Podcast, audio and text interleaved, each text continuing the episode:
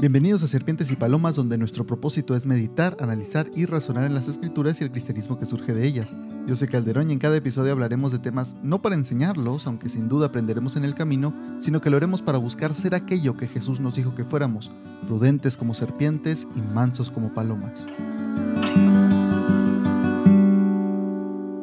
Hola, espero que estés muy bien, espero que estés teniendo una muy buena semana y si no, que quizá esto te, te pueda ayudar a mejorarla, que te ayude a a quizá ver algún pasaje de la Biblia, que hoy vamos a estar viendo algunos, o, un pasaje, pero muchos versículos, y que pues eso te lleve también a, acercarte más a Dios esta semana, que quizá Dios te pueda hablar a través de, de este capítulo, en el momento que sea que lo escuches, y que sea de bendición para tu vida. El día de hoy te quería platicar de un versículo que, un pasaje, perdón, muy conocido que seguramente has escuchado, quizá no lo has leído, no sé, en tu caso, en tu contexto, pero estoy seguro que al menos el título lo has escuchado, el título de que se le da a Jesús, vamos a estar hablando y, leyendo sobre Jesús, y es un título que Jesús de cierta manera se da a sí mismo, lo, menciona y, y, lo explica y uno entiende que está aplicándolo a él, y es el del buen pastor, que Jesús es el buen pastor. Seguramente has escuchado alguna vez eso y, y no sabías que tal cual era un pasaje de la Biblia, o seguramente también ya lo has escuchado hasta el cansancio en tu iglesia, en tu grupo de jóvenes o en pláticas, no lo sé, pero quería platicarte hoy de eso y quizá en todo lo que diga haya algo que te sirva y que Dios eh, utilice y quizá te recuerde para esta semana y que sea de bendición, porque sin duda siempre que vemos la Biblia, que la estudiamos, que la leemos, Dios nos enseña algo nuevo o nos recuerda algo quizá ya sabíamos y habíamos olvidado o quizá algo que conocíamos, pero no habíamos aplicado que también pasa muchísimo eh, en, las iglesias entre cristianos. Y primero, antes de pasar a Juan capítulo 10, que es el capítulo que vamos a estar leyendo, donde Jesús habla del buen pastor y las ovejas, todo esto, quería mencionarte y leerte un versículo eh, que tiene que ver con esto, tiene que ver eh, con lo que vamos a ver. Está en 2 Corintios, si quieres leerlo, o más bien si quieres buscarlo o no, simplemente es un versículo. Es en 2 Corintios capítulo 3, versículo 18. Dice Pablo, quien le escribió esta carta, dice, por tanto, todos nosotros, mirando a cara descubierta como en un espejo la gloria del Señor, somos transformados de gloria en gloria, en la misma imagen como por el Espíritu del Señor. Y es un versículo que me gusta mucho porque Pablo está diciéndonos tal cual, que cuando nos acercamos a Dios, cuando buscamos a Dios, cuando somos expuestos a su palabra, a otras personas que también tienen el Espíritu de Dios, somos transformados, pero de gloria en gloria, es decir, de un nivel de gloria al siguiente. No es todo de golpe, no es de un día para el otro, es de poco y de a poco y de a poco. Y somos transformados de gloria en gloria, en gloria, en la gloria.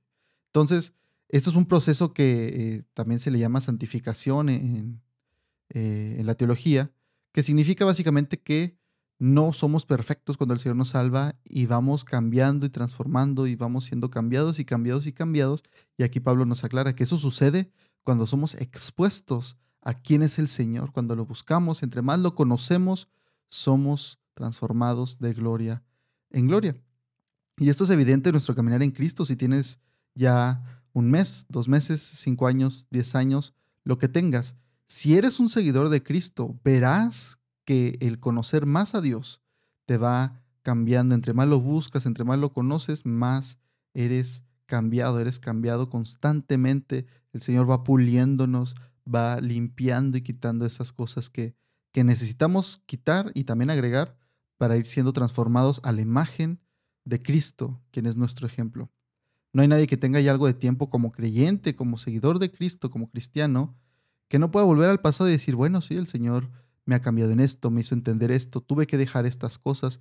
Es una experiencia común de aquel que decide seguir a Cristo, que el Señor le quite cosas y lo anime también a añadir cosas a su vida, quizá ser más amable, quizá ser más amoroso, ese tipo de, de, de cosas me refiero.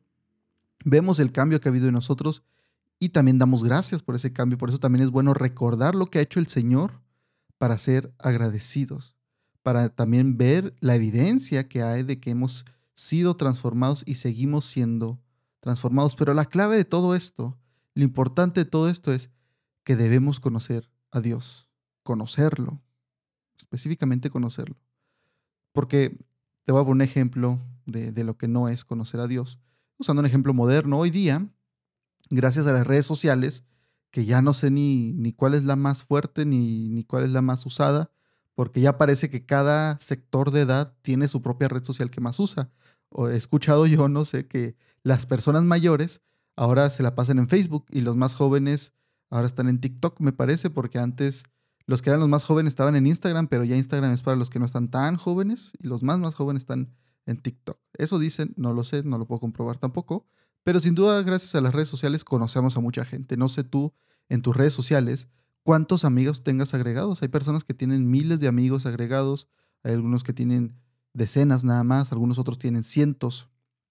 Pero a la vez, a pesar de que tenemos en general muchos amigos en las redes sociales, conocemos a muy pocos de ellos.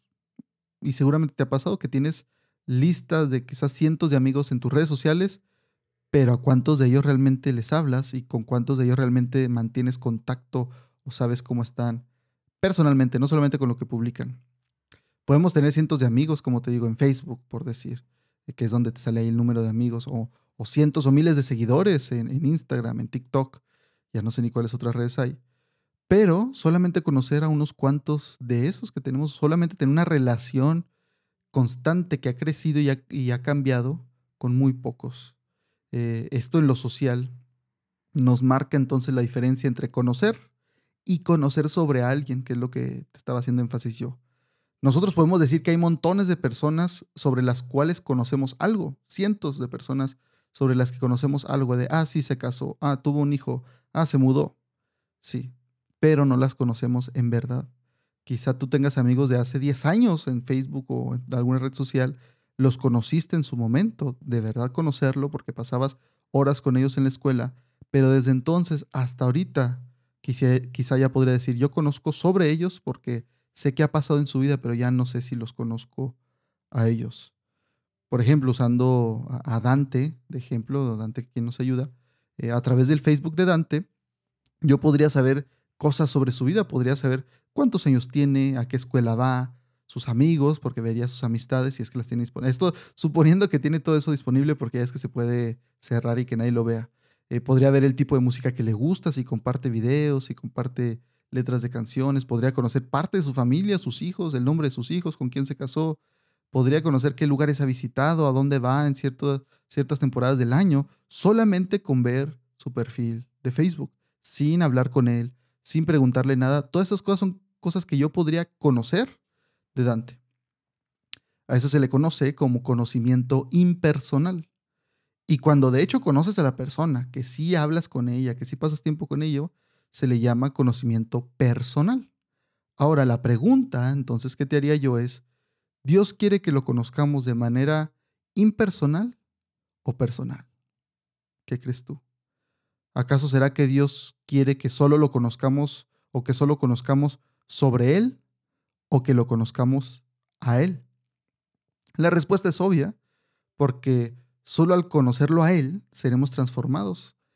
Es decir, tú puedes conocer mucho sobre Dios y eso no te va a transformar. Puedes conocer mucho sobre Jesús y eso no te va a transformar.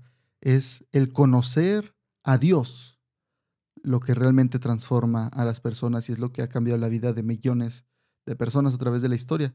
Y lo menciono porque, como ya te he dicho muchas veces, al leer la Biblia, puede ser que lo estemos haciendo de una manera impersonal, así como lees o ves el muro de alguna persona nueva que conoces y es muy común que te topes a alguien o en el trabajo o en la escuela, en alguna circunstancia que, que sabes que vas a tener interacción, tampoco te interesa volverte súper amigo de esa persona, pero si quieres conocer sobre la persona, puedes ir a ver su red social, Instagram, su muro, lo que sea, y ver cosas que te den una idea eh, de cómo es la persona y que te den datos sobre la persona y llegas a conocerla entonces de una manera impersonal. Y así puedes leer la Biblia, puedes leer que Cristo predicó sobre ser, el sobre ser bondadosos, sobre amar a nuestros enemigos, sobre hacer el bien, y muchos coinciden con él, pero esto no cambia para nada sus vidas. Hay gente que ha leído la Biblia bastantes veces y estar de acuerdo y reconocer las cosas buenas de Jesús y reconocer lo bueno que es Dios y aún así no ser transformados ni ver su vida cambiar. En Facebook se ve todo el tiempo. Gente que se la mantiene compartiendo cosas de Dios, se la mantiene compartiendo citas o, en Instagram que alguien publica una foto y pone un versículo que nada tiene que ver con la foto para aparentar y, decir, es que es por eso y, y, nadie me puede juzgar o cosas así. Y entonces podemos darnos cuenta de gente que comparte oraciones, peticiones, promesas, eh, cosas que le quiere decir a Dios. Hay gente que publica tal cual oraciones, como digo, es decir, ora conmigo. Y pone una oración en Facebook y, y como que es tú, ¿cómo? O sea, vamos a orar juntos, la vas a leer tú en tu casa y luego yo cuando yo la lea y solo la leo y ya, y eso ya es orar. Es muy confuso, sin embargo la gente lo hace. Y cuando vemos su vida, vemos que no tiene nada que ver. Que eso que publican, que eso que reconocen, que eso que, que dicen o, que comparten de Dios, no tiene nada que ver con la forma en la que viven. Que tú esperarías, bueno, si esta persona dice esto, comparte esto, eh, pareciera que, le, que tiene un lugar muy importante en su vida, que lo vive, que lo hace, pero no, simplemente son cosas que comparten. Hacen todo esto en total ignorancia de Dios. Entonces debemos leer para conocer más a Dios y saber cómo eso afecta nuestra vida. Leer qué? En este caso, leer la Biblia, leer la palabra de Dios, porque hay mucha gente, y me he topado, que dice que yo creo en Dios y yo creo en Jesús y yo tengo fe y, y yo sé que Dios está conmigo, pero la Biblia no me parece confiable. Y mi idea de Jesús no viene solamente de la Biblia, porque eh, pues Dios dijo que lo siguiéramos a Él, no a la Biblia. Y Jesús dijo que le creyéramos a Él, no a la Biblia. Y son argumentos, eh, me parecen muy débiles, pero que a final de cuentas yo preguntaría, bueno, si tú dices es que yo quiero seguir a Jesús y yo creo en Jesús y yo creo en Dios y, bastantes cosas de la Biblia, pero no confío mucho en la Biblia porque en ciertas partes no me parece que sea lo correcto y, y como que metieron mano ahí, yo diría, bueno, ¿cómo puedes creer en alguien que no sabes de dónde viene? Es decir, si tú no puedes confiar en la Biblia, ¿cómo puedes creer en Jesús cuando todo lo que creemos de Jesús viene de la Biblia. O si vas a creer en algo de Jesús que no viene de la Biblia, ¿cuál es tu fuente? Y entonces deberíamos analizar esa fuente también, ¿no? Porque hay gente que cree cosas de Jesús que no vienen en la Biblia, que vienen en un libro que, que Dios le reveló a su propio profeta. O hay gente que cree cosas de Jesús que no vienen en la Biblia porque ellos llegaron a esa conclusión. O porque o no creen cosas de Jesús, o no creen que Jesús sea de cierta manera, aunque lo diga la Biblia, porque ellos llegaron a otra conclusión. Pero entonces, ¿cómo puedes creer en alguien eh, que la única razón de que puedas creer en esa persona y saber de esa persona es un libro en el cual no confías? Para mí me parece incongruente gente que dice eso, que dice, yo creo en Jesús y sigo a Jesús y todo, pero no confío mucho en la Biblia.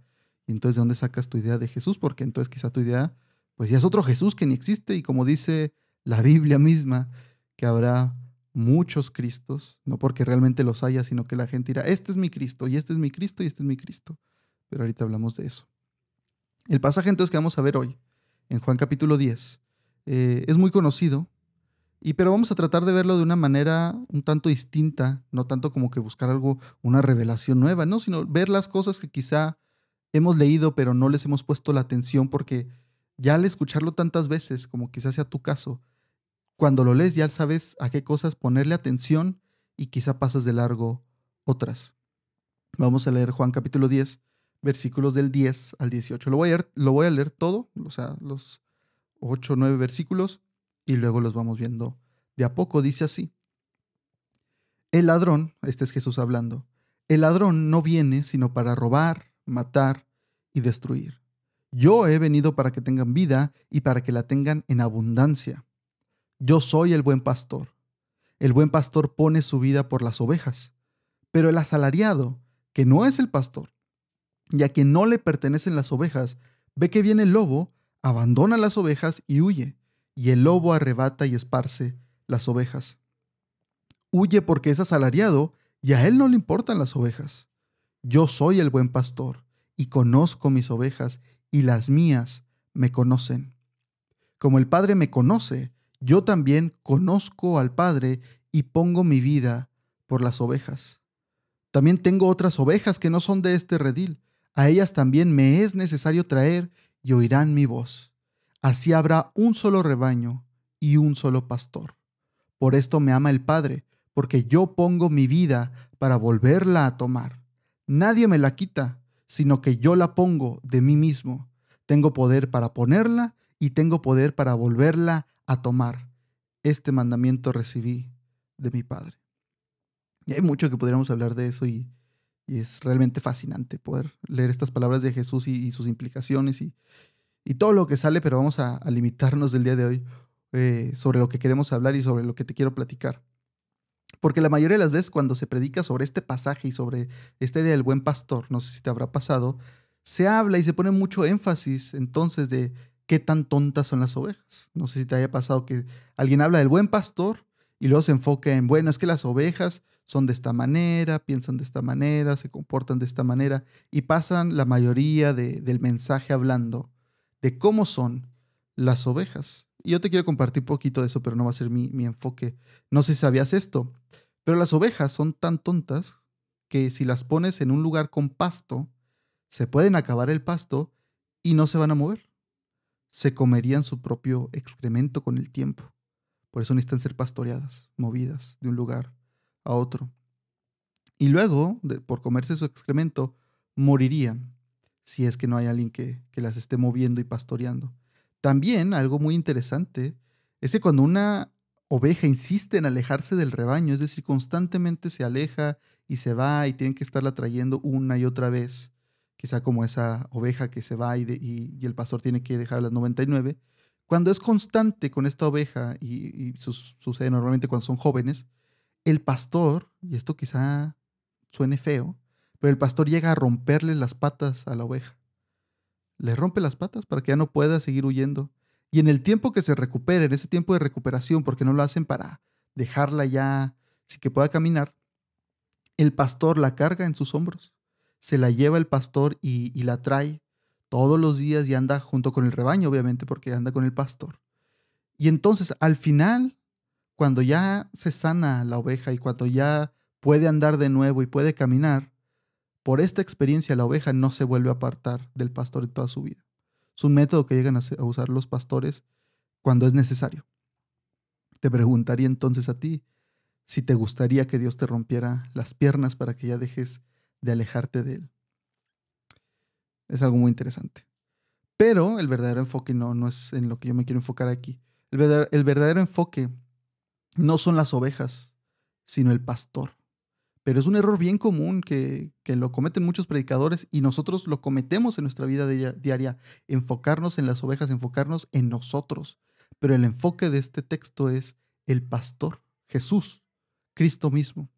Entonces cuando vemos lo que Jesús dice sobre él mismo y lo creemos, es cuando encontramos la fuerza para salir adelante y no rendirnos. Y al final de este mensaje, tú puedes creer y, bueno, primero reconocer lo que dice Jesús de sí mismo y puedes creerlo, puedes confiar en eso.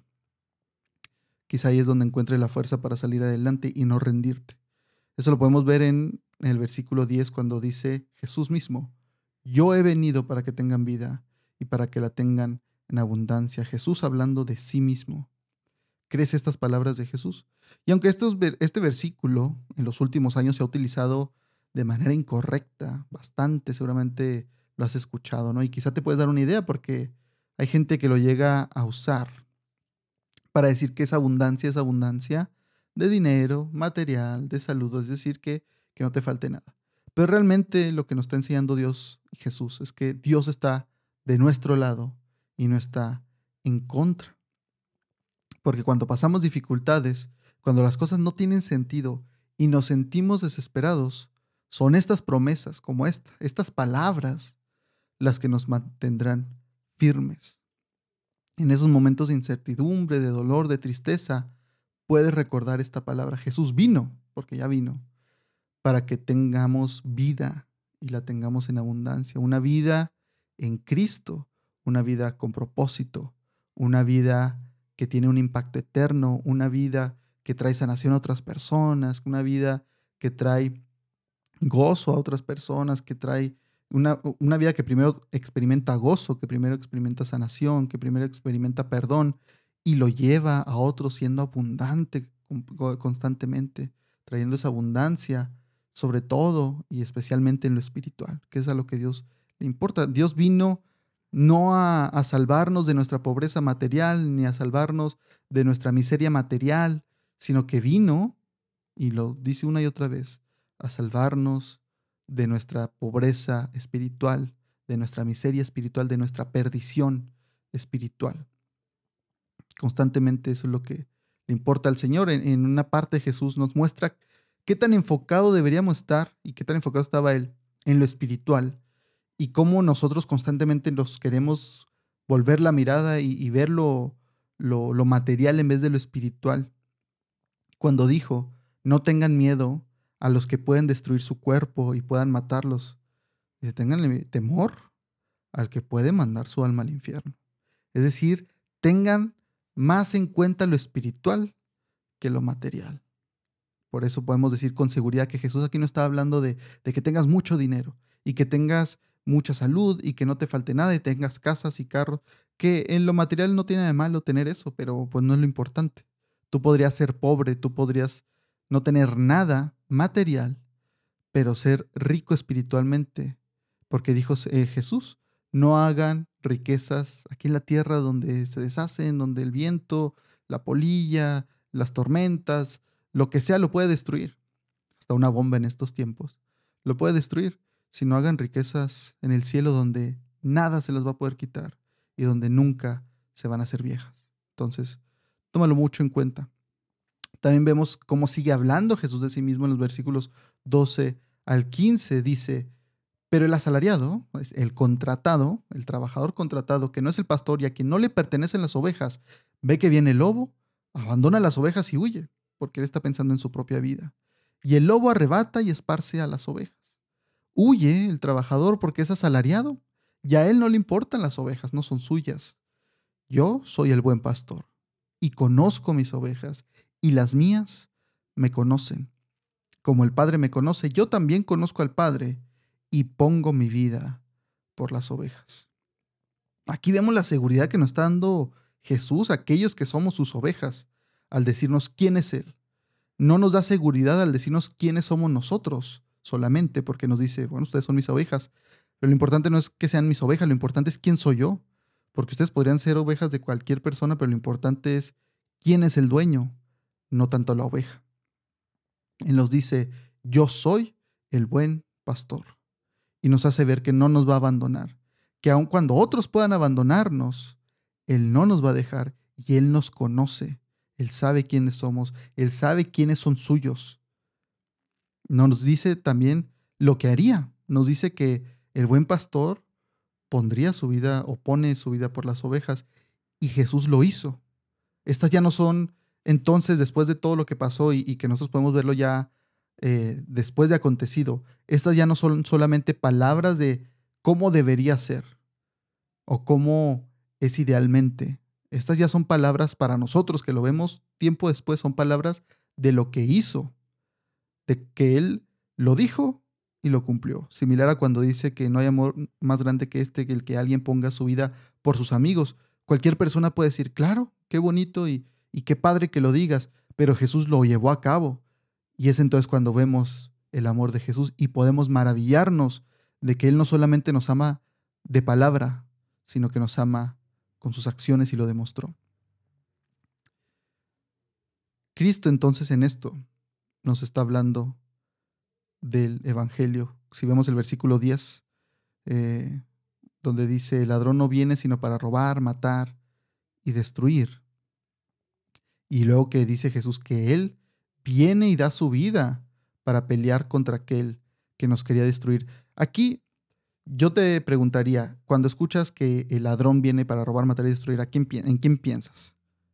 ¿En quién se te ocurre? ¿Qué nombre se te ocurre cuando escuchas el ladrón no viene sino para robar, matar y destruir? Y yo sé que la mayoría que tengan mm, un poco de contexto cristiano y que hayan escuchado un poco en la iglesia dirán, pues Satanás.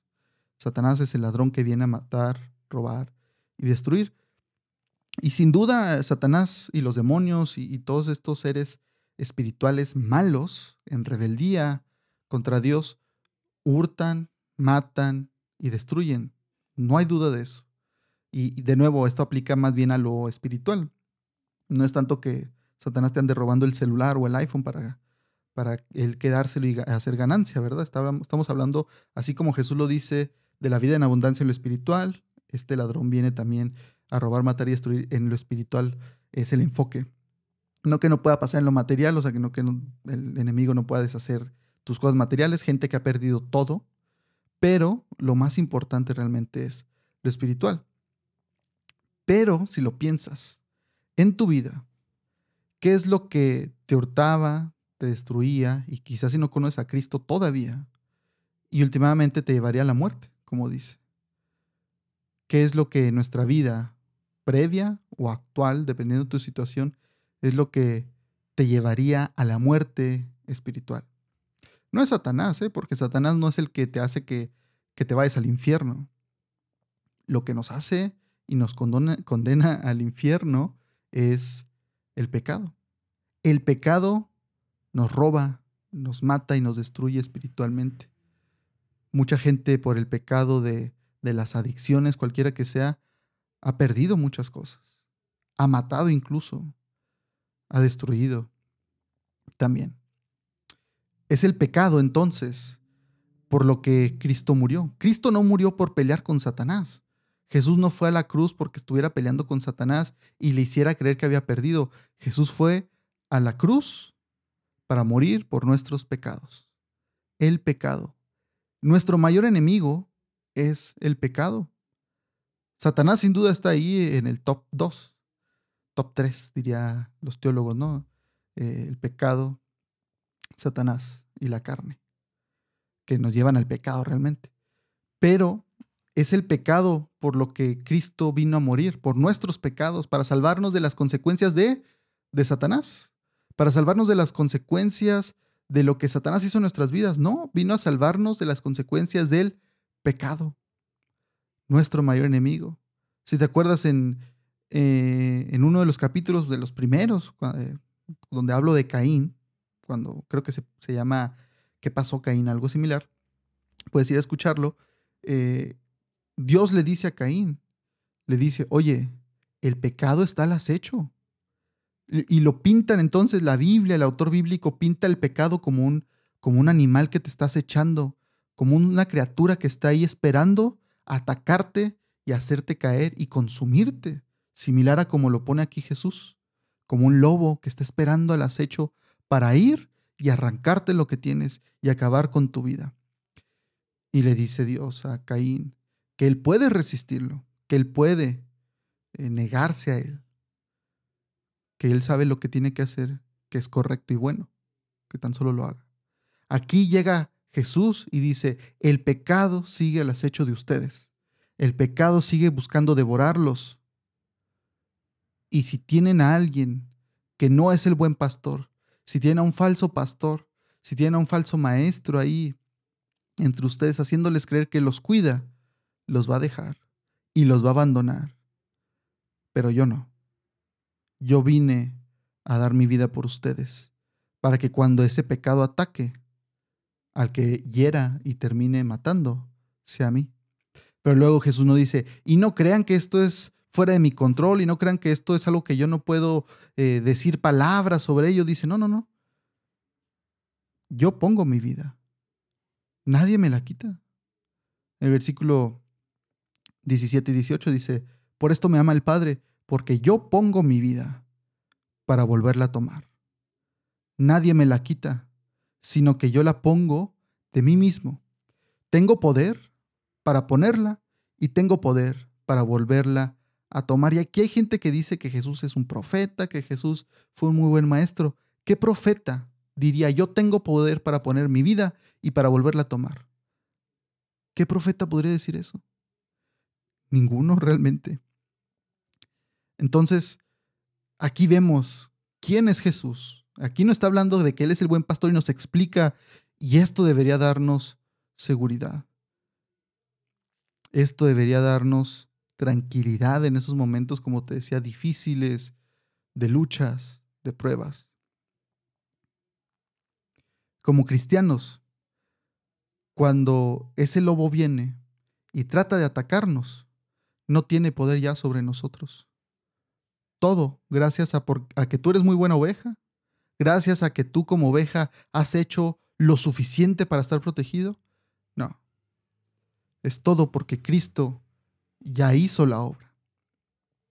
De eso trata la carta a los romanos, si la puedes leer ya por tu cuenta, dice que ya somos libres de lo que provoca el pecado. No de que seamos ya perfectos y ya no pequemos, no nos está diciendo eso, sino que por lo que hizo Cristo, ya no hay muerte y ya no hay vergüenza. Nos ha librado de las garras del pecado. Y algo bien interesante y que a mí siempre me ha conmovido mucho cuando leo este pasaje del buen pastor. El versículo 16, Jesús continúa hablando y dice, también tengo otras ovejas que no son de este redil. A ellas también me es necesario traer y oirán mi voz. Así habrá un solo rebaño y un solo pastor. El público de Jesús obviamente eran judíos en ese momento. Entonces cuando dice que hay ovejas de otro redil, o sea, está diciendo que no son judíos y que Él los va a traer y van a oír su voz. ¿De quién crees que está hablando? ¿Quién entraría en ese grupo de otras ovejas? Y obviamente está hablando de todos aquellos que no, no somos judíos, que no estábamos contados en el pueblo de Dios, sino que fuimos injertados al pueblo de Dios. Pero qué tan bueno es el Señor, que aquí ya nos tenía en mente. Y aquí casi nos podría decir, oye, tú que me estás leyendo y, tú no eres judío y no entiendes mucho de estas cosas y este vocabulario y estas imágenes mentales que estoy hablando, tú también eres mi oveja. Y estas palabras que dije también aplican para ti, aunque no seas judío. Y en ese momento, sobre todo, hoy las podemos leer y la gente dice, pues claro, como si se lo mereciera y como si fuera de que, claro, pues es que yo soy digno de esto, ¿cómo no va a estar hablando de mí? Pero piénsalo en ese momento, la gente no estaba pensando de esa manera. El, el auditorio que estaba escuchando a Jesús eran judíos. Y él ya estaba hablando de nosotros. Y qué bueno es el Señor eh, pensarlo así y, y, y escuchar y leerlo más bien. Leerlo y saber que Dios ya te tenía en mente. Aquí no sé, sería como en una película eh, el equivalente a romper la cuarta pared le llaman cuando el personaje le habla al público, que no es normal. Si te fijas en las películas y series, los personajes no voltean a ver a la cámara y no voltean a hablarle a la cámara, a menos de que sea un tipo documental, pero si es una película normal, que no es tipo documental, nunca se dirigen a la cámara ni la voltean a ver, pero aquí se me figura un tipo de ese momento, ¿no? De, Jesús rompiendo la cuarta pared. Como que les estoy hablando a ellos, pero si se pudiera pausar todo en ese momento, la escena, y Jesús volteara la cámara y nos dijeran, nos dijera Jesús, tengo otras ovejas, tú, ustedes, que no son de este redil que me está escuchando. Y ustedes también van a venir y van a oír mi voz. Y yo voy a ser su pastor.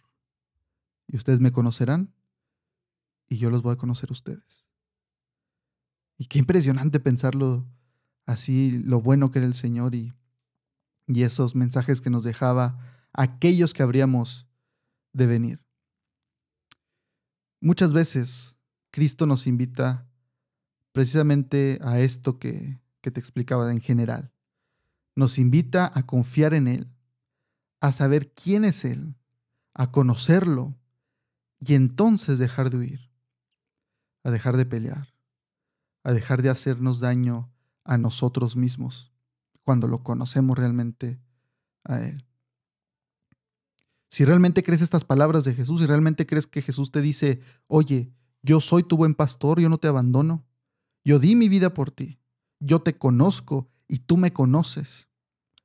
O quizá Jesús te diga, oye, quiero que me conozcas más.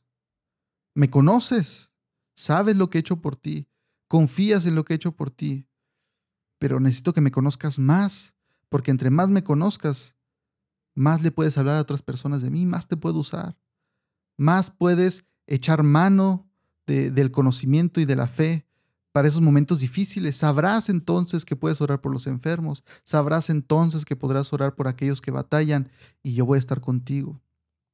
Me conocerás. Sabrás quién soy. Y eso te hará ser más como yo, como decía el versículo al inicio. Me conocerás más y serás transformado de gloria en gloria. Y si conoces a Jesús, sabrás que Él no miente. Y si Él no miente, puedes tener confianza en lo que Él dijo sobre ti, sobre lo que Él dijo sobre Él principalmente.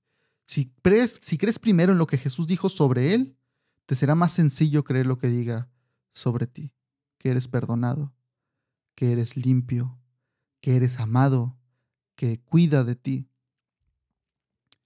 Cree en las palabras de Jesús. Ese sería, yo creo, mi deseo más grande para cualquiera que escuche cualquiera de los episodios que, que hemos sacado, que crean en las palabras de Jesús, que las conozcan un poco más, que conozcan quizá palabras que no conocían de Jesús y que las crean. Él dijo que estaría contigo, que te cuidaría, que nunca te dejaría. Él como buen pastor dio su vida por ti y dijo que estaría contigo hasta el fin del mundo. Entonces te preguntaría yo, porque todo esto puedes decir, sí, sí, sí, Señor, o sí, ya lo sé, ya lo he escuchado, ya me lo han dicho mil veces, lo dicen cada domingo en la iglesia. Entonces te preguntaría yo, ¿por qué llegas a preguntarte si Dios te ha abandonado? ¿Por qué llegas a dudar si Dios está contigo? ¿Por qué le has dicho al Señor Dios, por qué me has dejado, por qué me has abandonado, por qué no me hablas, por qué no me respondes?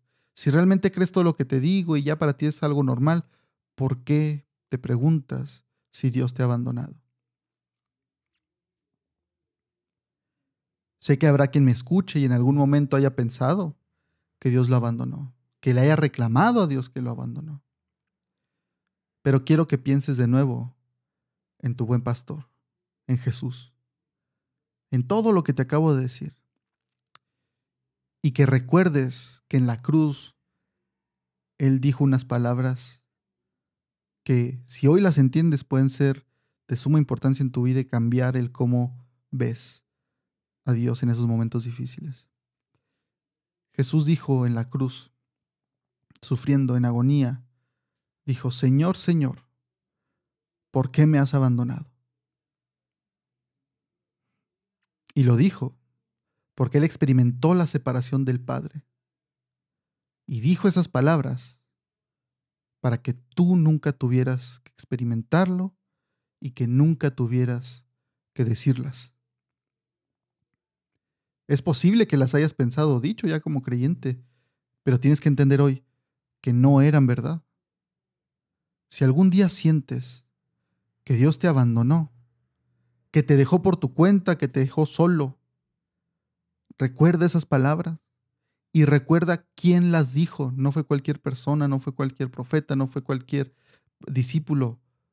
Fue el Hijo de Dios, Dios encarnado, la segunda persona de la Trinidad. Jesús, tu buen pastor, dijo esas palabras. Señor, Señor, ¿por qué me has abandonado? Y recuerda que Jesús las dijo y las vivió en carne propia para que tú ya no tuvieras que decirlas para que tú ya no tuvieras que decir, Señor, porque me has abandonado. Cuando leas esas palabras, o cuando te sientas tentado a decir, Dios me abandonó, Dios ya me dejó, ya, Dios ya, ya ni me volteé a ver, recuerda que Jesús dijo esas palabras primero para que tú no tuvieras que vivirlas. Confía entonces en tu buen pastor. Muchas gracias por escuchar este episodio. No olvides suscribirte al podcast en tu plataforma favorita y recuerda que puedes encontrarnos en Facebook, Instagram y YouTube, donde subimos más contenido que nos lleva a razonar, analizar y meditar en las cosas de Dios. Espero que estés bien. Dios te bendiga.